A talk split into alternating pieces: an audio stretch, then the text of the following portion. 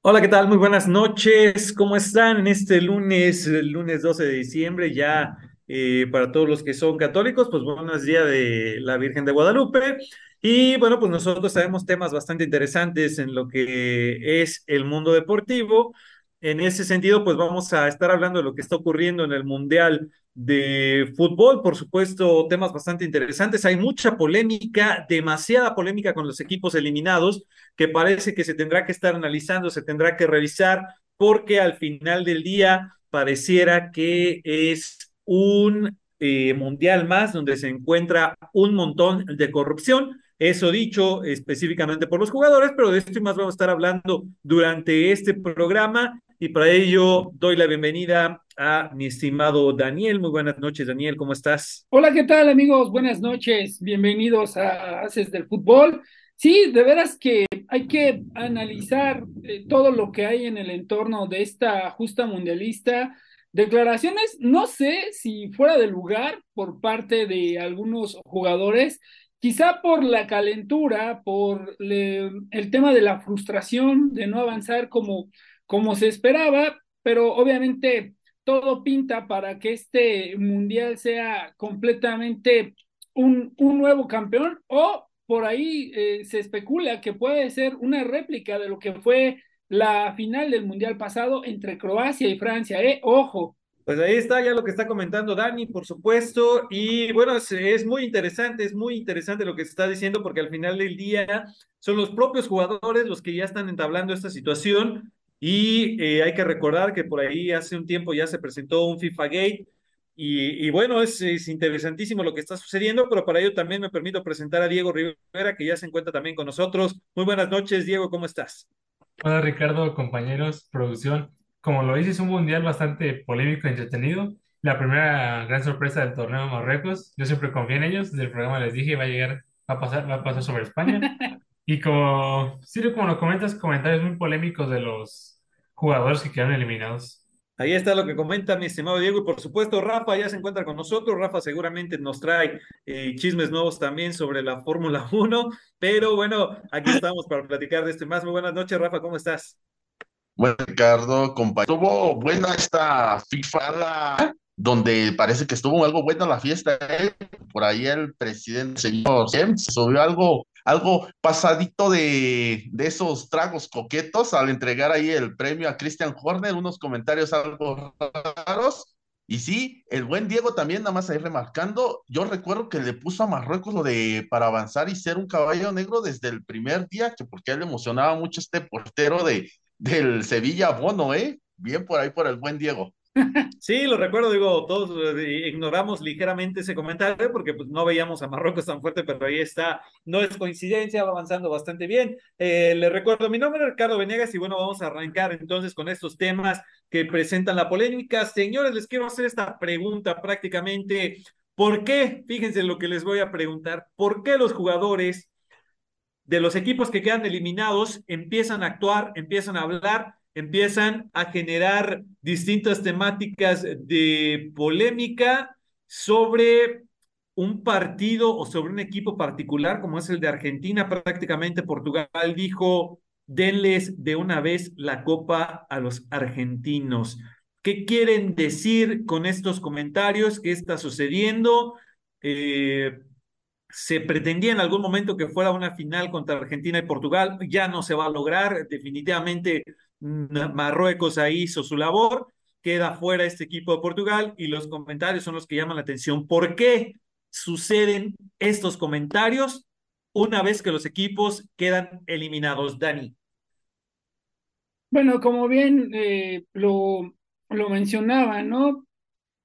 En el, en el desarrollo del juego, obviamente tú esperas, porque en el papel así, así aparece que Portugal te va a ganar el partido, sobre todo por lo, lo último mostrado, llega con, esta, eh, con este embalaje de juego y obviamente no pensarías que un equipo como el marroquí le fuera a pelear de tú por tú.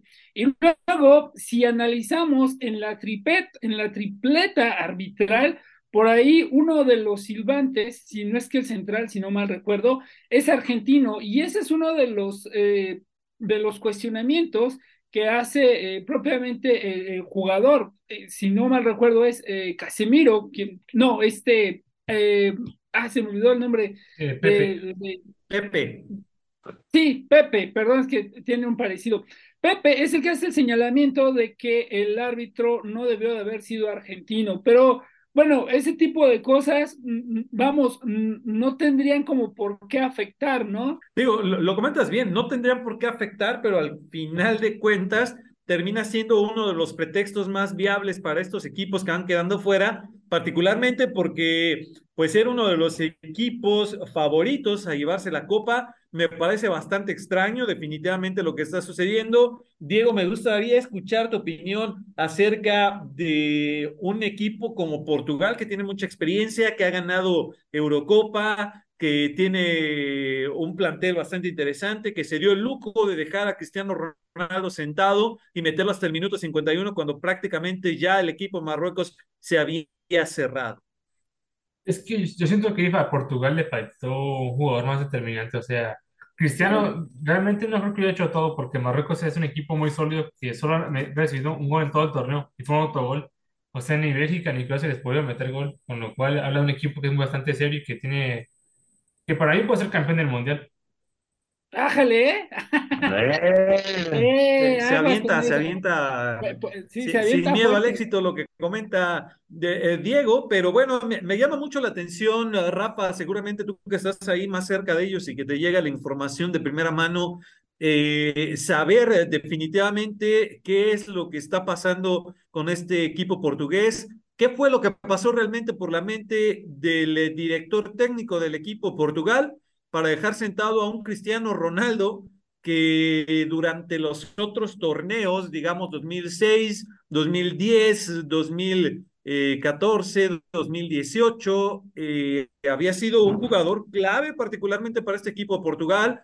Recuerdo aquel partido donde quedaron, él metió tres goles contra un equipo español que lo estaba dejando también prácticamente fuera, quedaron 3-3, sabemos lo que eh, sucedió más, más adelante, pero me parece, me parece que se equivoca desde mi punto de vista el director técnico y hoy en día pues estamos hablando ya de, la eliminación de este equipo de Portugal que hubiera levantado muchísimas sospechas porque parecía que se nos venía un FIFA Gate nuevamente en el sentido de ver a los dos rivales eh, pues más modernos o de la actualidad que están peleando constantemente, hablando particularmente de Messi y de Cristiano Ronaldo. Lo dejan sentado, se queda fuera este equipo de Portugal, un, eh, digamos, árbitro central argentino que pita este partido y que, bueno, al final de cuentas los jugadores portugueses se quejan de que hubo ciertas controversias, que no les marcaron algunas cosas y, bueno, ya lo demás es historia. Pues primero creo que todo esto de la controversia de mm, estas declaraciones son ese momento de calentura, la tristeza, el enojo de perder, porque también lo vimos con la gente de, de Países Bajos, este, con Messi, que ya denle la copa, por ahí salió a decirlo Van Dijk, ya después más tranquilo el mismo Van Dijk dijo, pues fue la suerte en los penales, los cobramos mal y por eso nos ganaron. Ahora acá, Fernando Santos creo que le están cargando mucho al portugués porque dejó a Cristiano en la banca. Si bien Cristiano ha sido no un ícono, me parece, de lo mejor de los últimos 15, 17 años, también hay que decirlo, ya de edad, Cristiano no es el mismo que ahorita tú lo comentabas, Ricardo, que de aquella euro que le ganaron a Francia en Francia, me parece que Cristiano ya no, ya no, también Cristiano en su mente debería de saber que él ya no está para jugar y para ser ese líder que era. Me parece que lo vimos con este chico, con Gonzalo, quien, quien entró en el partido anterior y lo sustituyó y metió tres goles. Y creo que se le está dando, Gonzalo Ramos se le está dando muchísimo a que no estuvo Cristiano Ronaldo en la cancha y le estamos dando muy poco mérito a todo lo que ha hecho Marruecos. Marruecos es el equipo más sólido en defensiva de todo este campeonato mundial. Creo que por ahí también es un poquito de dejar de esto, sí, Cristiano, Portugal, toda esta gran camada de estrellas, Joao Félix, este, este chico del United, con quien ni siquiera Cristiano se lleva bien. Creo que también hay que ver lo que ha hecho Marruecos. Ya lo decía por ahí bien Diego, el único gol fue un autogol y en el partido contra Canadá y fuera de eso es el equipo más sólido a la defensiva. No creo tanto que se haya equivocado Fernando Santos porque de todos modos entró el tiempo y el tiempo que entró Cristiano Ronaldo no marcó diferencia. Me parece que Cristiano ya no está para ese trote y creo que él también lo debería de aceptar, porque pues ya lo vimos por ahí un poquito, salió Pero bueno, bueno, perdón que te interrumpa, mi estimado Rafa. Eh, lo, que pasa es que, perdóname que te interrumpa, Rafa, pero ahí el detalle es que tampoco surtieron de balones a Cristiano Ronaldo, ¿eh? El partido realmente ya no, los mismos jugadores, no sé, me pareciera desde mi punto de vista que hubo un quiebre de vestidor porque no le pasaban el balón, tocó prácticamente uno que fue ligeramente peligroso y de ahí en fuera no le pegó con mucha fuerza, no pasó después absolutamente nada. Me parece que eh, ya es un tema muy controversial lo que está sucediendo con Cristiano Ronaldo después de lo que sucedió con el Manchester United, ahora sucede también acá en este entorno mundialista. Me parece efectivamente, bien lo dijo Diego, no es como que menospreciemos lo que esté haciendo el equipo de, de Marruecos, pero desde mi punto de vista tampoco el equipo de Marruecos está jugando tan, tan bien, creo que está haciendo su chamba, su labor y eso es lo que ha permitido que siga avanzando. Dani no me va a dejar mentir, la cuestión de los penales contra un equipo como el de España, pues de repente resulta algo que si sabes cobrar los penales, pues vas a avanzar o no. Y desafortunadamente en ese partido contra España, España le pegó muy mal a los penales, eso ayuda a Bono y entonces hoy estamos hablando efectivamente de eso. Si bien el mérito particular que tiene Marruecos es que ha sabido cerrarse de manera perfecta, por eso eh, la cantidad mínima de goles que ha recibido, pero tampoco es como que sea sumamente generador en la parte delantera. Dani, no sé qué piensas. Si tú revisas el partido a partir de la entrada de Cristiano Ronaldo, el conjunto marroquí definitivamente aventó línea de cuatro, o sea, prácticamente ocho jugadores en la parte baja. Ya ni siquiera había eh, propuesta de atacar por parte del conjunto marroquí. Únicamente lo que venía era reventar un balonazo, un latigazo y, esperar que algún eh, jugador en la delantera hiciera algo eh, interesante. También vamos a tomar en consideración lo siguiente, los jugadores que en estos momentos tenía el conjunto portugués, hablamos de una generación que prácticamente se va a ir y que pudo haber sido eh, lo mejor que presentó hasta este momento el, el país de Portugal, porque me vas a decir que Bruno Fernández ya no está para el siguiente mundial, Quizá Joao Félix todavía, Pepe definitivamente no, Bernardo Silva ya no, Rubén Neves puede que todavía, pero en cuanto a lo que presentó Fernando Santos y obviamente en su declaración, como todo director técnico es, me muero con la mía, aunque sé que me equivoqué, y después con el paso del tiempo digo, pues la verdad es que sí me arrepiento por no haberlo metido, no haberle dado dos minutos, tocante a lo, que, a lo que sucedió en su momento con Miguel Mejía Barón y Hugo Sánchez, guardando su debida proporción.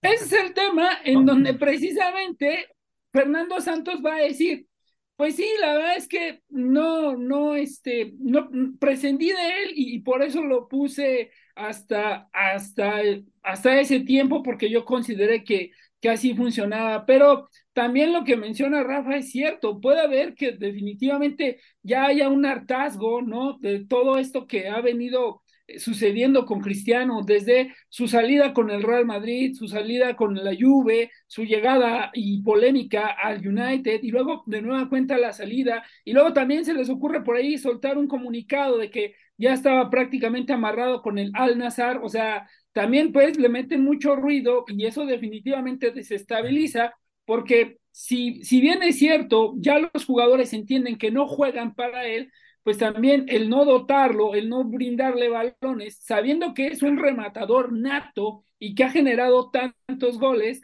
por ello también me llama mucho la atención la forma tan inteligente en la que Cristiano dice, eh, di todo, me esforcé hasta donde pude y se terminó el sueño. Pues ahí está, mi estimado Dani. Vamos a, una, un corte y regresamos para seguir platicando ahora de las otras llaves. En este caso, pues prácticamente Portugal ya le dijo adiós a la Copa del Mundo. Cristiano Ronaldo prácticamente le va a decir adiós a la selección de Portugal. Corte, regresamos.